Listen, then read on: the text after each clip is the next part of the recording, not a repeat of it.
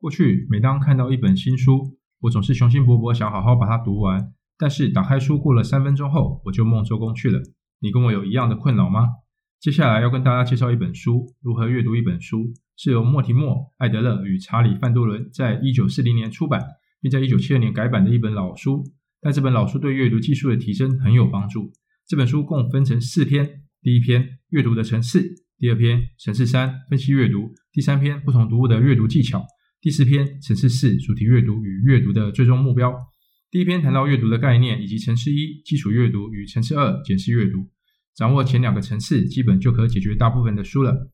第二篇谈到分析阅读，这是深入消化咀嚼一本书的技巧，重点不在读快，而是读透。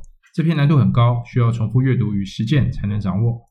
第三篇是操作手册性质，当你面对不同类型的书时，可以查找该类型的阅读技巧。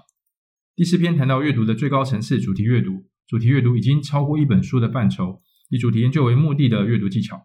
最后，这本书也以阅读的终极目标提升心智作为本书的总结，建议大家动起来开始阅读吧。最后来说明一下对我最有帮助的简式阅读。透过简式阅读一本非小说类的书，我最多一个小时就可以读完了。简式阅读可以分为四个步骤：第一步，从书的外观资讯获得对书的基本认识，至少了解这本书是什么类型及可能会讲的内容。书的外观资讯包括封面、封底、书衣、书名、标题等等。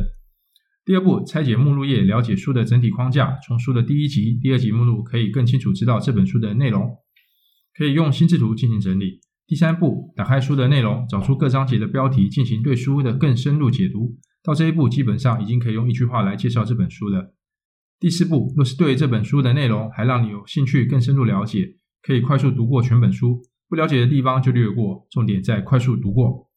我常用的方法是先读每段落的第一行，这样就已经可以把一本书掌握到七八成了。最后的最后，如果还想对这本书进行更加深入的阅读，就可以进到层次三的分析阅读了。不过市面上大部分的书很少有机会读到层次三的阅读，一般是经典或是教科书会比较需要。当你掌握了如何阅读一本书的技巧之后，你不仅可以带着雄心勃勃的热情开始一本书，也可以带着愉悦开心的心情完成一本书，并带给你心灵上的满足。希望大家都可以享受阅读的乐趣。以上是今天的分享，谢谢各位观看。